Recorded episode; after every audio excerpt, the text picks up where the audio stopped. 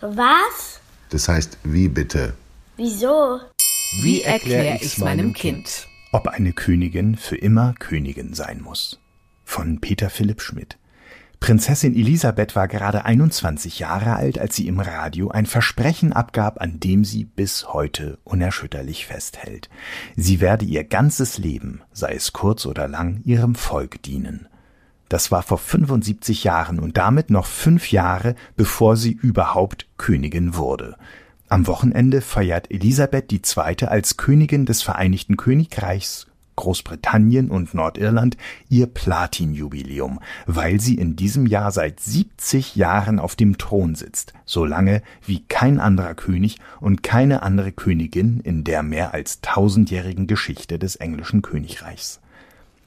Im April wurde Elisabeth II. 96 Jahre alt, ihr Sohn und Nachfolger, Prinz Charles, ist auch schon 73. Und auch wenn er inzwischen zunehmend Aufgaben von seiner Mutter übernimmt, die Königin denkt gar nicht daran, sich zurückzuziehen oder gar abzudanken, also die Krone von sich aus abzugeben. Der König ist tot, es lebe der König, hieß es früher in Frankreich, was zweierlei bedeutete. Der alte Monarch war tot, die Krone aber hatte Bestand, denn sie ging sofort auf seinen Nachfolger über. König oder Königin war ein Mann oder eine Frau auf Lebenszeit. Der Herrscher war auf dem Thron durch Gottes Gnaden, so zumindest die damalige Vorstellung.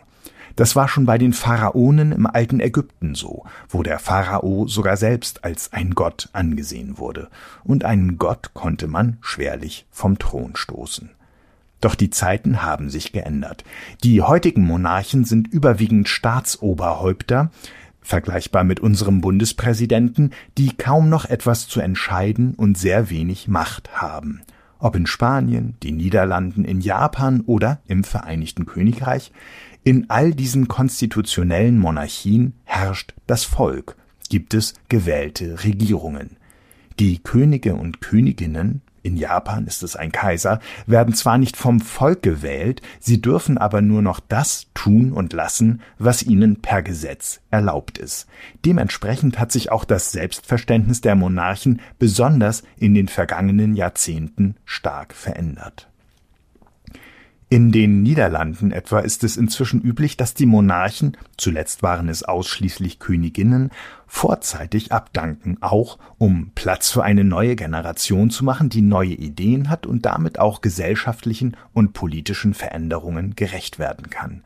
Beatrix, die Mutter des jetzigen Königs Wilhelm Alexander, teilte kurz vor ihrem 75. Geburtstag mit, dass sie die Amtsgeschäfte an ihren Sohn weitergeben werde. Seither ist sie wieder eine Prinzessin und kümmert sich, wie andere Großmütter auch, vor allem um ihre Enkelkinder. Beatrix sagte einmal, dass sie die Königswürde nicht gesucht habe, sie habe sie nur angenommen. Das heißt für sie auch, dass sie diese wieder abgeben kann. Genau das tat Beatrix 2013 nach exakt 33 Jahren als Königin der Niederlande.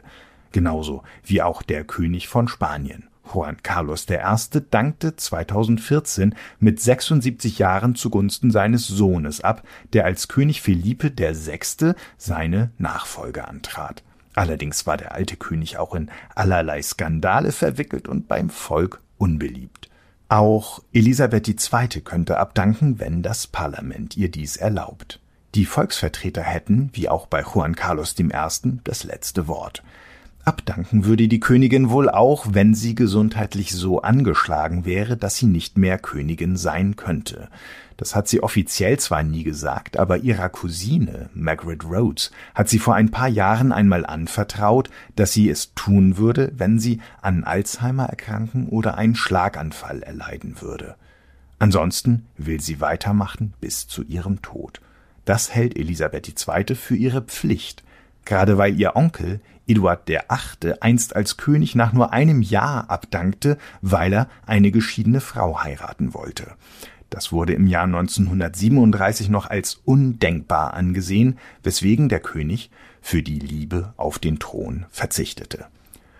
Doch Elisabeth II. empfand den Schritt ihres Onkels als unverzeihlich, auch weil der König oder die Königin in England zugleich auch das Oberhaupt der anglikanischen Kirche ist. Und noch etwas ist besonders im Vereinigten Königreich. Nur dort wird der Monarch bei seiner Krönung noch gesalbt. Dadurch wird der König oder die Königin quasi geheiligt, so wie ein Priester oder auch die Könige schon in der Bibel. Früher glaubten die Menschen, gesalbte Könige könnten kranke Menschen durch Handauflegen heilen. Selbst wenn das heute sicher niemand mehr glaubt, auch Elisabeth II. nicht, so hat sie durch die Salbung ihrem Verständnis nach doch eine besondere Gnade Gottes erfahren, sie ist gewissermaßen einen Vertrag mit Gott eingegangen. Darum auch galt das Ritual bei ihrer Krönung 1953 noch als so heilig, dass es nicht im Fernsehen übertragen wurde.